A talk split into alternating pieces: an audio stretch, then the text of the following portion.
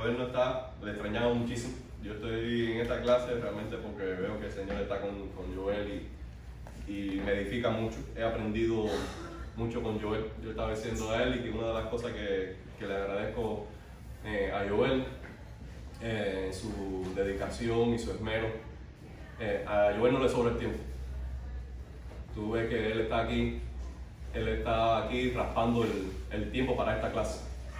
Y se prepara, como ustedes saben que él se prepara, como no lo hago yo sinceramente, él tiene una dedicación y una... Así que le agradezco mucho. Y una de las cosas que aprendí de, de Joel es el sentido del Antiguo Testamento. Ver todo el Antiguo Testamento como un gran cuadro, es una de las cosas que siempre le voy a agradecer a, a él. Así que le extraño a él hoy. Vamos a, él me pidió que tuvieran alguna clase de, de Job, o que, que diera cualquier tema de Job, para él, como es tan celoso también con su libro, para dejarle a él la clase en su sentido normal.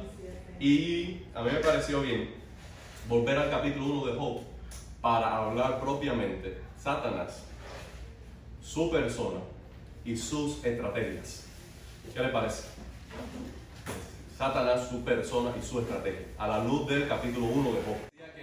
El gran tema de Job eh, es cómo Dios revela su gloria al salvar y construir el carácter de un hombre que es capaz de perseverar confiando en Él aun cuando todo le va mal.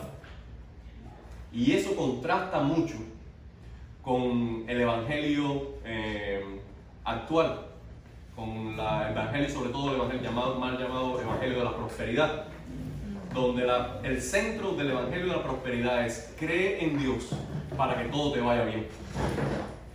Tú tienes, quieres tener progreso económico, tú quieres escalar en, en las posiciones de tu, de tu empresa, tú quieres exhibir lujo, bueno, cree en Dios. Eso es lo que básicamente lo que dice el Evangelio de Prosperidad. Sin embargo, el libro de Job nos está mostrando Dios su gloria en tener a un hombre que le ama, que confía en él a pesar de las dificultades de la vida. Porque tiene en Dios su mayor valor, tiene en Dios su mayor gozo. Y como Él no cambia, y como Él siempre es el mismo, Él permanece anclado, confiando en Él. Claro, como humano, nosotros sabemos ya que el libro de Job, Él mismo, en esa confianza en Dios, tiene sus altos y sus bajos. Pero aún quedó, aún al final del libro, Él aún todavía retenía su fe.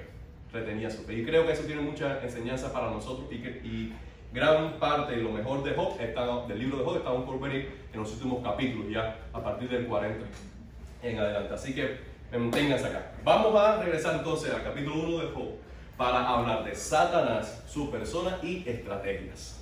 Ojalá, vamos a orar. Padre, te damos gracias porque tenemos tu palabra. Ante ella, Señor, nosotros nos sentimos realmente incapaces de descifrar toda la sabiduría que tú has revelado en ella. Por eso, Señor, necesitamos la ayuda siempre oportuna del Espíritu Santo. Abre nuestros ojos, los ojos de nuestro corazón, para poder entender tu palabra. Que podamos nosotros, oh Dios, en esta mañana, todos juntos como hermanos, gustar de tu bondad, de tu amor, gustar de tu palabra. Que podamos decir, como dijo David, que tu palabra es a nuestro paladar más dulce que la miel. Que así sea, Señor. En el nombre de Jesús. Amén. Y amén. Vamos a leer el capítulo 1 de Job, los versículos del 6, principalmente del 6 al 12. Si tenemos un poquito más de tiempo nos extendemos, pero principalmente ese va a ser el tema. Ese es el plan que tenemos. Job 1 del 6 al 12. Satanás, su persona y estrategias. Un día vinieron a presentarse delante de Jehová los hijos de Dios, entre los cuales vino también Satanás. Lo primero que encontramos ahí de, de la persona de Satanás es que está dentro de los hijos de Dios. ¿Alguno de ustedes puede leerme eh, Job 38.7? Y alguien más puede leerme primero de Crónica 2, 21, 1, 21, 1. 38, 7. Job, exacto. Sí. Cuando alababan todas las estrellas del alba y se regocijaban, o cuando alababan todas las estrellas del alba y se regocijaban todos los hijos de Dios. Muy bien. Este versículo está dentro de una respuesta de Dios, diciéndole Dios a Job, ¿dónde estabas tú cuando? Una vez más, ¿puede leerlo? Cuando alababan todas las estrellas del alba y se regocijaban todos los hijos de Dios. Entonces, está, ahí hay una referencia directa a los ángeles. Que mientras Dios creaba los ángeles en el cielo, hijo de Dios, ángeles, alababan a Dios por su creación. Entonces vamos a leer primero de Crónica 21.1. Pero Satanás se levantó contra Israel e incitó a David a que hiciese censo de Israel. Entonces allí vemos eh, Satanás en un inicio era un ángel de Dios. En un inicio eh, estaba dentro de los hijos de Dios, como un ángel privilegiado en autoridad, en belleza. en- tenía un lugar prominente dentro de los ángeles de Dios. Pero ya en el propio Antiguo Testamento, ya en Job y Crónica, como estamos diciendo, ya no tienen es- esa posición, sino que ahora tiene otro ministerio muy diferente. ¿Cómo ocurrió que Satanás de ángel llegó a ser enemigo de Dios? Díganme ustedes, ¿recuerda algún pasaje bíblico que nos habla acerca de eso? ¿Cuál fue el pecado de Satanás? El orgullo. Orgullo. ¿Tú- Rebelión. ¿Puedes recordar algún pasaje o algo así que, que- que habla de ello? ¿Cómo sabemos que el pecado de Satanás fue orgullo, rebelión? Hizo ser igual a Dios. Quiso ser igual a Dios. ¿En qué pasaje? El pasaje no, no me acuerdo. Pero quiso tomar el puesto de Dios. Ok. Un golpe de estado. Quiso hacer un golpe de Estado. ¿Pueden recordar algún pasaje, algún lugar donde podemos decir eso? Fue donde Dios eh, sacó a Satanás y un, ter- un tercer de los, de, los, de los ángeles. Muy bien. Vamos a buscar Ezequiel 28. Ezequiel 28, versículo del 11 en adelante. Del 11 en adelante. Ya voy leyendo. Ezequiel 28. Vino mi palabra de Jehová diciendo, Hijo de hombre, levanta endechas sobre el rey de Tiro y dile, así ha dicho Jehová el Señor, tú eras el sello de la perfección. La palabra que estamos leyendo, una vez más, es hacia el rey de Tiro.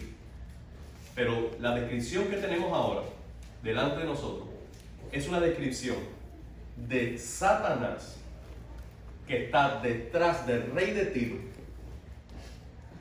haciendo guerra contra el pueblo de Dios. Pero por eso es que vamos a, esta es una endecha en contra del rey de Tiro, pero al mismo tiempo lo que están describiendo es la potestad enemiga que, que está detrás del gobierno de Tiro como enemigo de Dios. Y vamos a verlo más claro, porque lo que dice aquí, eh, no se puede referir a un hombre, sino que es una descripción de un ser angelical. Dice el versículo 12, tú eras el sello de la perfección. Ezequiel 28, 12.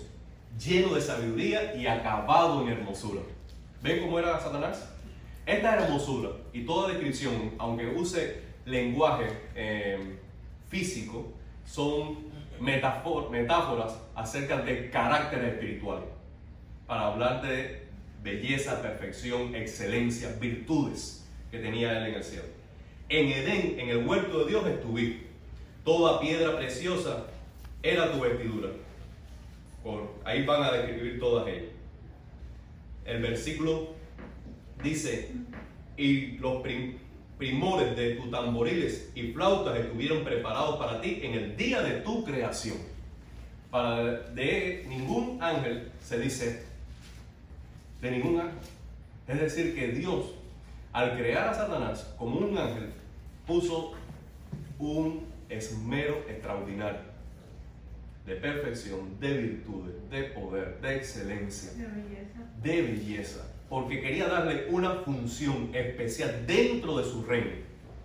Algunos piensan que tenía que ver también con la adoración a Dios. Con la adoración a Dios. Vamos a leer. Dice el 14, tú, querubín grande, ¿se dan cuenta? Protector, yo te puse en el santo monte de Dios, allí estuviste, en medio de piedras de fuego te paseaba, perfecto eras en todos tus caminos, desde el día en que fuiste creado hasta que se halló en ti maldad.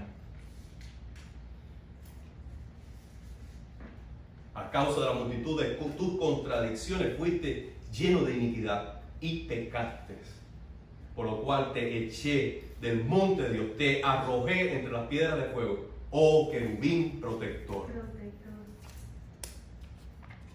Se enalteció tu corazón a causa de tu hermosura. Corrompiste tu sabiduría a causa de tu esplendor. Yo te arrojaré por tierra delante de los reyes, te pondré para que miren en ti. Con la multitud de tus maldades y con la iniquidad de tus contradicciones profanaste tu santuario.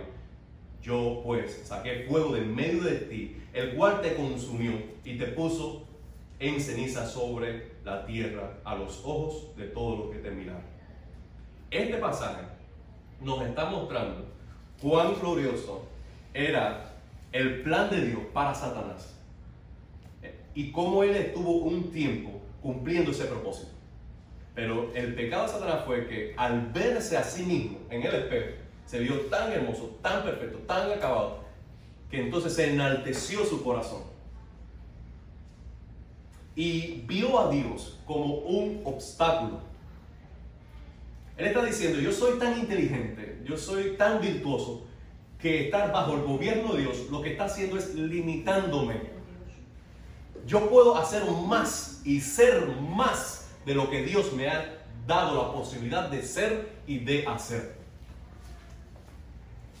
Entonces yo voy por más.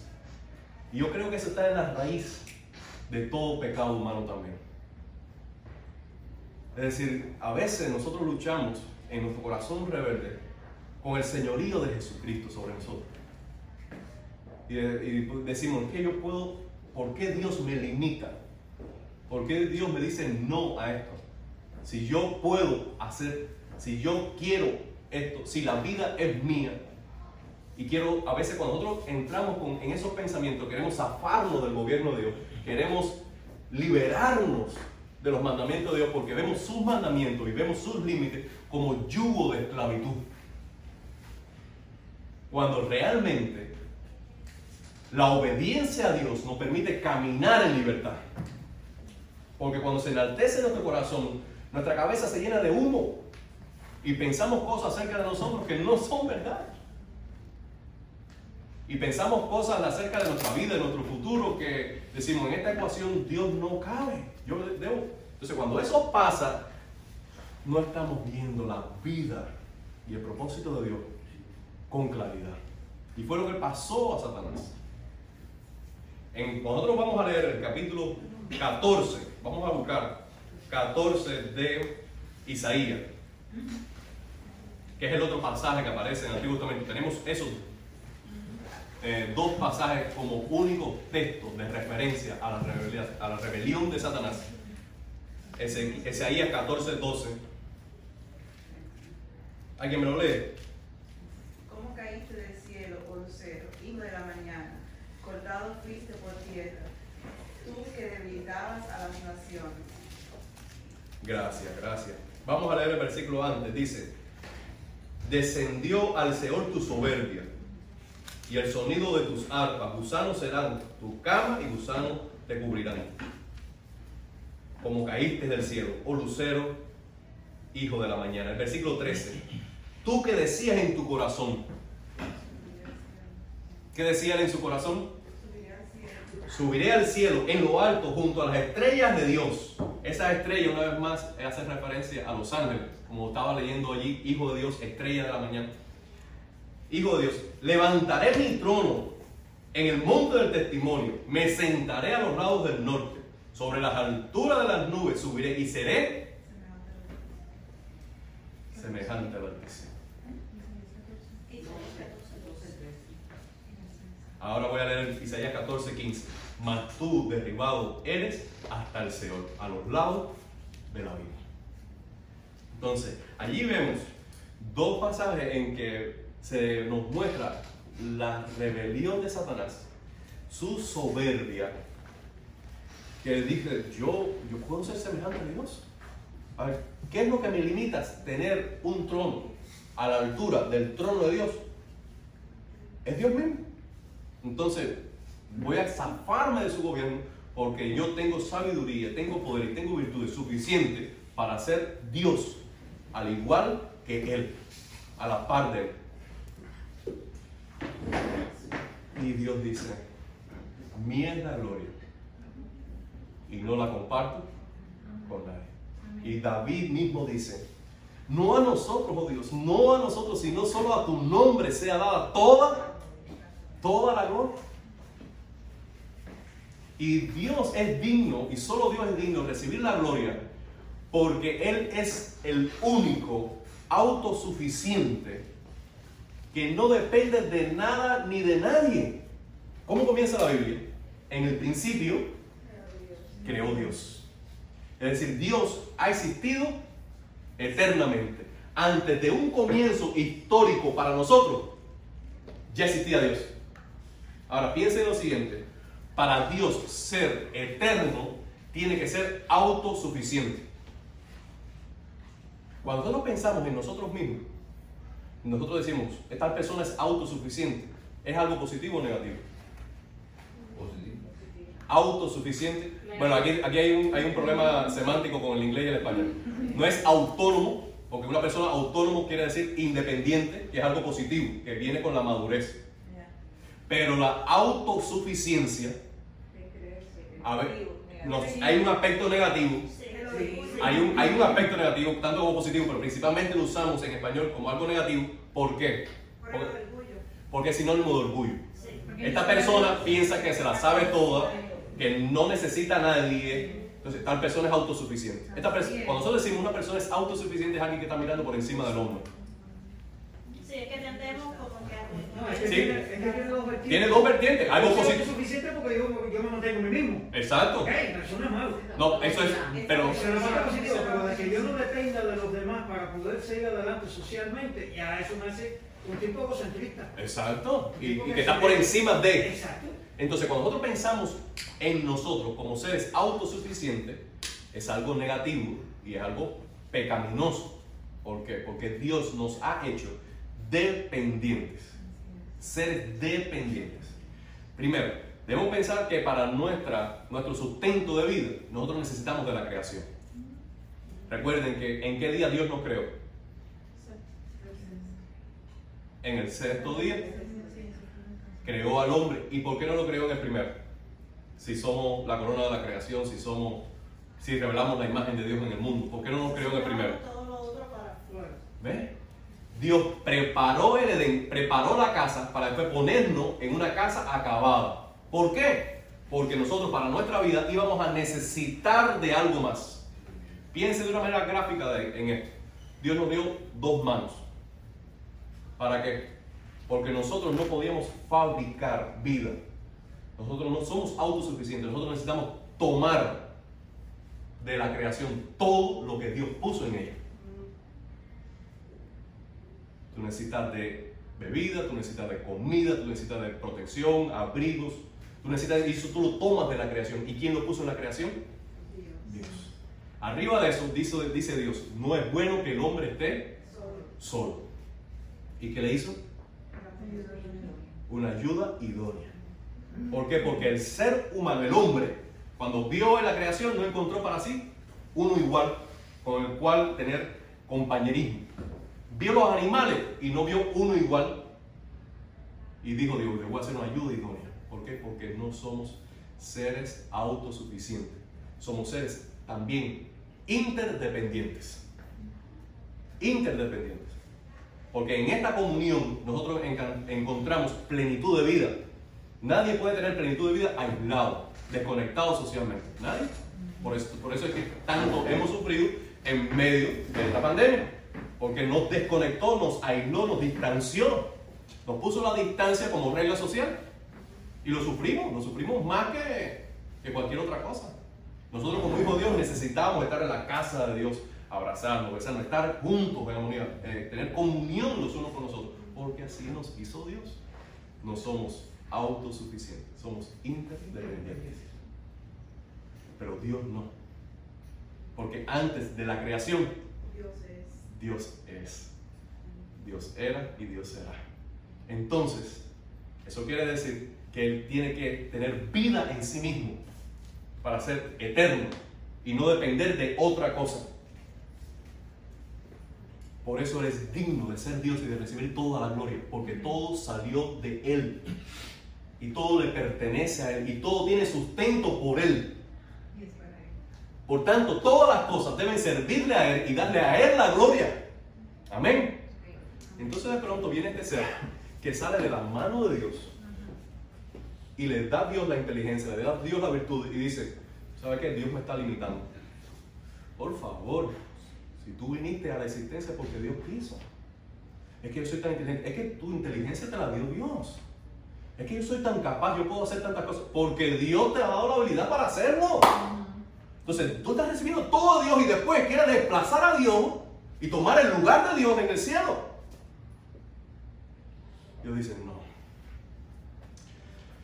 Con mucho dolor en mi corazón, no. No. Y allí es que viene el juicio de Satanás y termina Satanás como una primera etapa del juicio en la tierra. Y comienza el conflicto cósmico. Por eso cuando nosotros vemos aquí a Satanás que se introduce dentro de los hijos de Dios, ya no se está, aunque él es un ángel, ya no está diciendo que también es hijo de Dios. Se presentaron los hijos de Dios y dentro de ellos vino Satanás. Aunque él pudiera decir que es hijo de Dios porque es criatura de Dios, ya comienza a decirnos, ya está una clasificación diferente. Y nosotros vamos a ver que él va a tener una conversación con Dios donde está expresando toda esa maldad, ese- esa pecaminosidad y todo ese concepto errado de quién es él y de quién es Dios y de su rol en el mundo. Miren en la conversación cómo se expresa todo eso. Y dijo Jehová a Satanás, ¿de dónde vienes?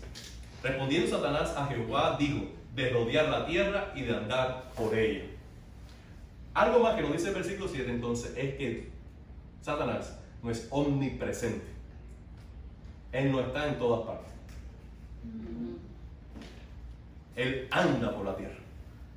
Él no puede estar en todos los lugares al mismo tiempo.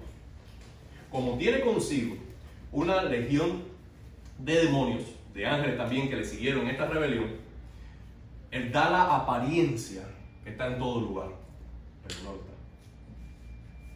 Él da la apariencia que tiene control y presencia en todo lugar, pero no lo está. Él tiene que ir del- de un punto A a un punto B, de un punto B a un punto C. Él no puede estar en todo lugar. Pero su acción es como, dice Pedro, que anda como león rugiente, buscando a quien devorar, como un león hambriento que está de un lado a otro acechando. Así no puede estar tranquilo. La inquietud, la ansiedad, sus maquinaciones, su maldad no lo dejan estar tranquilo y está rodeando toda la tierra, caminando por toda la tierra para hacer todo el daño posible. En Satanás no hay un rayito de luz, de bondad. El Señor lo reprenda en el nombre de Cristo. No lo hay. Todo lo que sale de él es maldad. Por eso Jesús dice que el Satanás o el ladrón viene, a ponerlo en forma positiva, para hurtar, matar y destruir. Esa es su labor. En él no hay compasión, no hay bondad, no hay oportunidades, no hay nada ofrece Satanás sino un, sin un alto costo. El lema de Satanás, ¿tú sabes cuál es? Disfruta hoy, paga mañana. ¿Has escuchado eso en la tarjeta de crédito? ¿Eh? Ese es el lema de Satanás. Disfruta hoy, paga mañana. No, es que no tengo crédito. No, no te preocupes. Dale para el viaje. No, es que no tengo. No, llévate el carro. Llévate el carro, no te importa. Pero vas a pagar. Y vas a pagar con intereses altos. ¿Dónde está amén? Con intereses altos. Así mismo Satanás. Está por todos lados obrando, maquinando, tentando, probando, gustando, matando y destruyendo. Y cuando algo bueno puede decir el hombre que está recibiendo del mundo o del pecado o de la desobediencia, es simplemente crédito que está, es liquidez económica que está mandando, mandando, mandando, mandando sin un respaldo. Cuando él dice, Pipo, mira, se te acabó el crédito, la cuenta está, vamos a pagar ahora. Los intereses son altísimos. Entonces él se presenta a donde está Dios y le dice el versículo 8. Jehová dijo a Satanás, ¿no has visto, considerado a mi siervo Job, que no hay otro como él en la tierra, varón perfecto, recto, temeroso de Dios y apartado del mal? Y allí no lo dice, pero yo me imagino como que la actitud de Satanás es, eh, qué casualidad, precisamente de eso venía a hablarte. Y vemos cómo Dios está anticipando, cómo Dios está tomando el protagonismo en el diálogo. Es Él quien está llevando adelante su propósito, aun cuando Satanás piense que Él es quien tiene, bueno, tengo esta estrategia, con esta estrategia tú verás que yo le pongo en un aprieto a Dios. Y sin embargo Dios está tomando la delantera porque Él siempre es Dios, Él siempre es Señor, Él siempre está en control de las circunstancias. Amén. Satanás le dice a Jehová, versículo 9, ¿acaso teme Jehová a Dios de balde? ¿No le has cercado alrededor a él y a su casa y a todo lo que tiene? Al trabajo de sus manos has dado bendición, por tanto sus bienes han aumentado sobre la tierra. Pero extiende ahora tu mano y toca todo lo que tiene y verás si no blasfema en contra contra ti en tu misma presencia. ¿Cuál es la teología de Satanás? La misma que en el Evangelio de la Prosperidad. Teme a Dios para que sea prosperado económicamente. Entonces Satanás está diciendo al revés. ¿Tú sabes por qué Job te teme? Porque tú le has dado dinero. ¿Tú sabes por qué Dios confía, eh, confía en ti? Porque tú has prosperado su negocio. Pero el día que tú le quites su dinero, el día que tú le quites la casa, el día que él sufra por su familia, ese día él te va a maldecir en tu propia cara. Él te va a buscar en oración. Pero cuando ore, no va a pedirte ni confiar ni alabarte. Él lo que va a hacer es maldecirte a ti en la cara.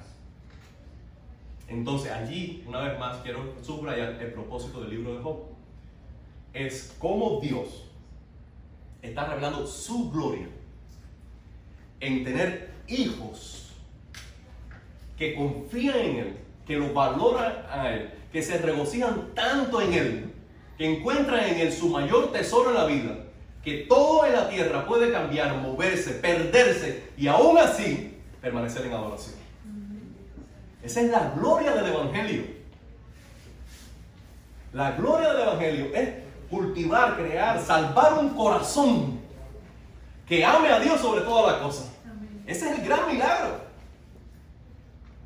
Y por eso, Job como siervo de Dios, Job como siervo de Dios, se pone en sus manos y, y más adelante en el libro dice, Jehová dio, Jehová quitó, sea el nombre de Jehová bendito. Y le dice a la mujer, mujer, si hemos recibido todo lo bueno de Dios, ¿no recibiremos también lo malo? ¿Por qué? Porque Él está anclado de que Dios es mi herencia, Dios es mi Señor, yo sé que mi Redentor vive. Y aun cuando, dice otro versículo de Job, que es el que más me gusta de todo el libro, aunque Jehová me matare, me matare, yo en Él esperaré. ¿Se imaginas? Aunque Dios levante su puñal en contra de y me quite la vida, Él mismo, yo aún así seguiré esperando en Él. Porque Él es Dios. Wow. Wow, eso está. Eso es a la altura casi casi de Jesús en la cruz. Porque ¿quién llevó a la cruz a Jesucristo? Los romanos. Los judíos. ¿Quién llevó a la cruz a Jesucristo? Dios mismo. Y Jesús sabiendo eso dice, Padre, si es posible, pasa de mí esta copa, porque el Padre es quien le está dando la copa, le está dando la prueba, le está dando la cruz.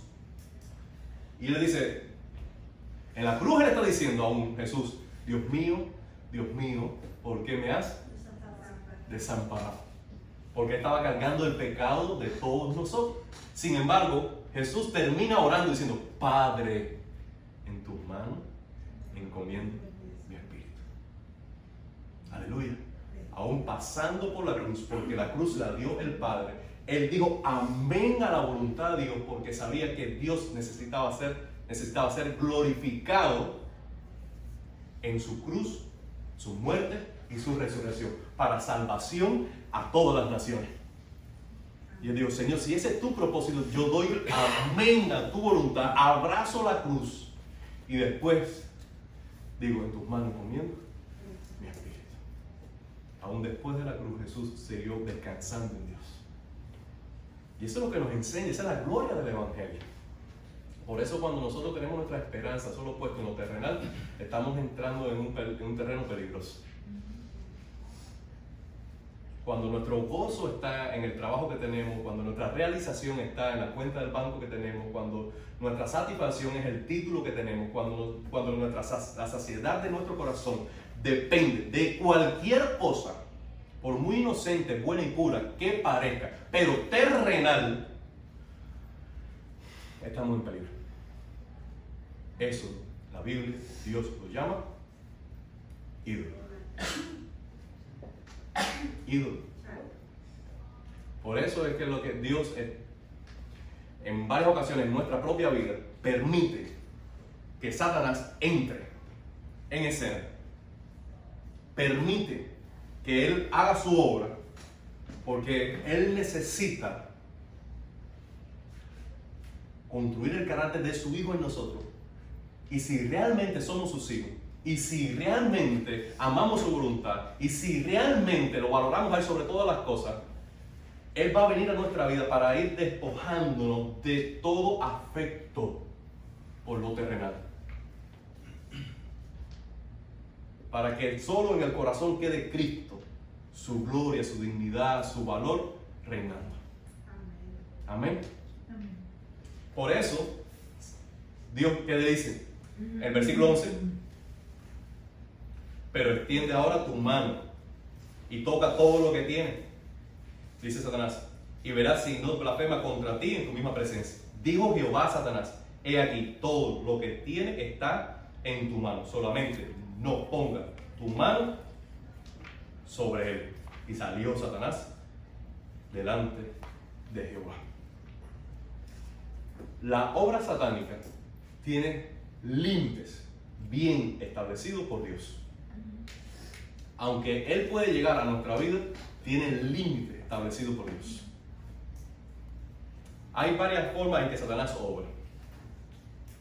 Una de ellas, eh, principalmente, es por la mentira, el engaño. El engaño es la obra, el arma preferida de Satanás. Cuando nosotros encontramos en Génesis capítulo 3 a Satanás haciendo su primer ensayo de tentación, que le habla a la mujer, ¿qué le dice a la mujer? Dígame usted. No es verdad. No es verdad. Ya atacando la verdad. No es verdad con que Dios le ha dicho, con que Dios le ha dicho, no comeré de tal árbol y no lo tocarán Pero no es así. Sabe Dios que cuando ustedes coman de ese árbol, ustedes serán como Él. Entonces, la verdad de Dios, ¿cuál es? El día que comas de este árbol, morirás. Esa es la verdad de Dios. ¿Y cuál es la mentira Satanás? Hay malas intenciones en Dios. Dios no es tan bueno como está diciendo. Él tiene motivos ocultos. Él sabe que el día que tú comas de eso, tú vas a ser como Él. Y Él te está privando de algo bueno. Él te está privando de algo que tú mereces y que tú puedes alcanzar. No le creas a Dios. Entonces, cada tentación tiene encerrado el desafío a quién le voy a creer. voy a creer a Dios o le voy a creer a Satanás? Cuando nosotros creemos a Satanás, pasa lo que le pasó a Eva y nos ha pasado a todos nosotros en algún momento de nuestra vida. Es que somos cautivados por el diablo. Quedamos bajo su dominio y empezamos a vivir en un proyecto de vida, en un- una trayectoria paralela al plan de Dios, que lo que trae sobre nosotros es consecuencias y más consecuencias que lamentaremos. Pero todo comenzó porque por una idea, por una mentira que creímos. Por eso en el pasaje que el pastor va a estar predicando hoy, él va a hablar de que Satanás es el padre de toda mentira. Y todo aquel que rechaza al Hijo, lo que ha hecho realmente cosa es creer las mentiras de Satanás. Y la única manera de ser salvo, ¿cuál es? Conoceréis la verdad, que es lo que Dios dice, y la verdad os hará libre. Ahora, ya en otra ocasión le he dicho un concepto de verdad. ¿Ustedes recuerdan? Ustedes, ¿Qué es la verdad para ustedes? ¿Qué es la verdad? ¿Qué es la verdad? Rápido. ¿Qué es la verdad? Jesús dijo, yo soy la verdad y la vida. Jesús es la verdad. Muy bien. Pudiéramos tener varios conceptos, buscar en Google varios conceptos de verdad, pero veamos esto. La verdad es la realidad vista desde la perspectiva de Dios. Esta lo tiene escrito en su Biblia, lo que no se acuerda. La verdad es la realidad vista de la perspectiva de Dios. Hay una sola realidad, lo que cada uno ve desde su perspectiva, desde su punto de vista.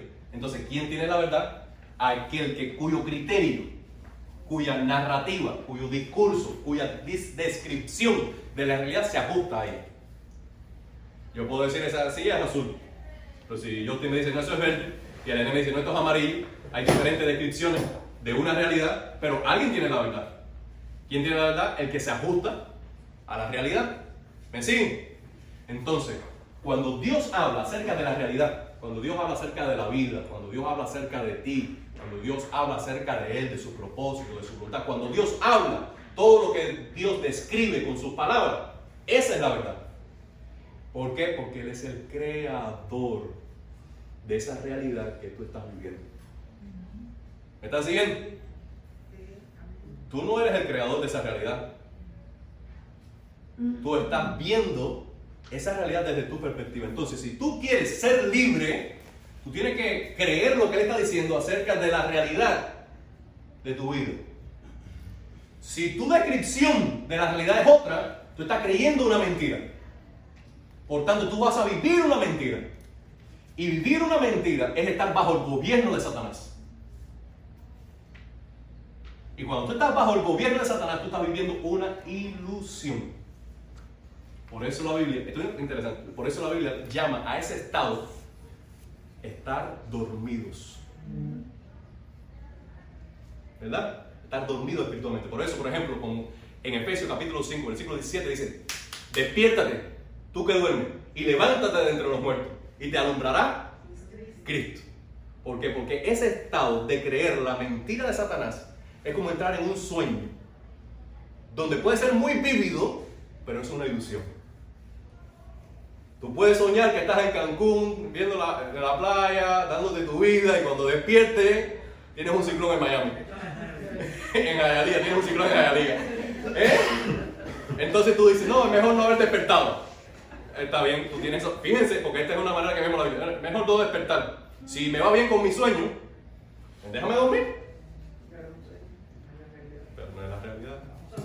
Un día, aunque te dure mucho el sueño, vas a caerte de la cama. Y cuando te caigas de la cama, te vas a dar cuenta que lo que tú estabas soñando no era cierto.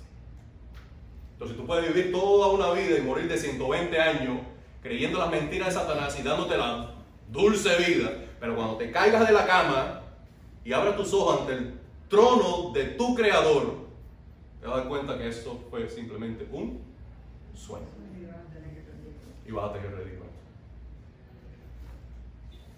Entonces, una de las armas preferidas de Satanás es la mentira. Y Jesús vino a desmantelar todas esas mentiras. Y ser libre de la mentira es un proceso de desintoxicación durante toda la vida. Por eso conoceréis la verdad y mientras conozcas la verdad, tú te vas a ir liberando. Te vas a ir liberando. Hay una primera liberación, de, es del poder y de la autoridad del diablo y de la muerte y del pecado. Eso es instantáneo con la salvación. Pero aún quedan ataduras, aún quedan mentiras, aún quedan creencias, convicciones que debe uno estar liberándose a lo largo de la vida. Porque esas mentiras que tú creas, piensen esto, quisiera tener toda la mañana, ahora mismo, que te multiplicar, esas mentiras que tú crees son bases militares del diablo. Desde donde él opera sus maquinaciones en tu vida. Entonces, él se establece en tu vida por una mentira que tú crees. Eso la Biblia lo llama fortalezas. Y dentro de esa fortaleza, Él comienza a operar, a influenciar en tu vida. Operando con otras maquinaciones que quería mencionar esta mañana, pero que no va a poder, simplemente se la digo. Duda, temores, incredulidad. Y son cosas que Él provoca en ti desde esas bases militares que Él estableció con la mentira. Entonces, allí vemos que eso, en la Semana de la Juventud, el, si Dios me lo permite, podamos, vamos a tocar algún tema más acerca de esto. La primera semana de agosto. Eh, nosotros necesitamos comprender esto. Todo esto que está operándose aquí, mm, Job está ignorándolo. Job está en, la tierra. Job está con su familia. Job está con su negocio. Job está con todo. Y todo esto, todo está ocurriendo en un plano espiritual. Y nosotros no podemos ignorar las maquinaciones del diablo. Nosotros nos movemos en un mundo material, en esta creación, que disfrutamos de ella a través de los sentidos físicos. El gusto, el olfato, la vista, el oído, el tacto. Así disfrutamos, son los canales sensoriales a través que disfrutamos de esta creación, pero nosotros necesitamos despertar a sensaciones y sentidos del alma a través de la fe y del discernimiento espiritual para obtener una perspectiva más eh, eh, global de la realidad. Porque el hombre natural piensa solamente en lo terrenal, pero el hombre espiritual piensa también en lo espiritual. Y el hombre espiritual juzga todas las cosas desde la perspectiva de Dios. Y entonces Satanás queda descubierto en todas sus maquinaciones. Entonces, esto está ocurriendo en el mundo espiritual, pero lo que ocurre en el mundo espiritual va a afectar nuestra vida social, nuestra vida cotidiana. Por eso, aunque hay, temas como estos, que algunos dicen, no, me gusta estos temas, me gusta más el Salmo 23, eh, no puedes ignorar las imaginaciones del diablo. Porque el mundo espiritual va a afectar tu vida cotidiana. Y tú debes estar despertando esa realidad. Quiero dejarle con este sabor. Dios es tu protector. Tu enemigo es grande. mi enemigo es eh, muy seductor, muy mentiroso y todo lo que podemos decir que el Señor lo reprenda en el nombre de Jesucristo. Pero ya tenemos la victoria. Y si algo Él hace en nuestra vida, si nos toca de alguna manera, en eso Dios va a ser glorificado. A Él sea toda la gloria. Amén. Vamos ahora, vamos a pedir a, mi esposa Elena que nos pida una oración. Padre, te alabamos y te bendecimos en esta mañana y te damos gracias porque tú Señor, y tú eres soberano, tú estás en control de todo, Señor. Y tú conoces nuestras vidas y tú conoces, Padre amado, en cada situación en la que podemos estar, donde podamos dudar, donde podamos, Dios mío, eh, no mirar a tu Hijo Jesucristo. Y te pedimos, Señor, que tú aparte de nosotros todas esas cosas, Señor, que nos puedan hacer dudar de ti. Que las maquinaciones que Satanás pueda tener en nuestras vidas, Señor, sean reprendidas, Señor, en el santo nombre de tu Hijo Jesús. Te pedimos, Padre amado, que cada persona que esté aquí esté viviendo, Señor, con un concepto no solo de lo terrenal, sino también que tengan bien en claro que hay un mundo espiritual que se mueve, Señor, y que es nuestro deber y es eh, lo que tú quieres que hagamos, Señor, es que estemos conscientes, Dios mío, alertas, Padre amado, para no caer en las maquinaciones de Satanás. te pedimos que nos des sabiduría y Sí, que nos guíes, oh Padre Sí. Santo, para que eh, tu luz sea la que brille en nuestras vidas y así entonces también servir de bendición a otros, Padre. Todo te lo pedimos en el nombre de Cristo Jesús. Amén. Amén, amén. Gracias por prestarme su atención en este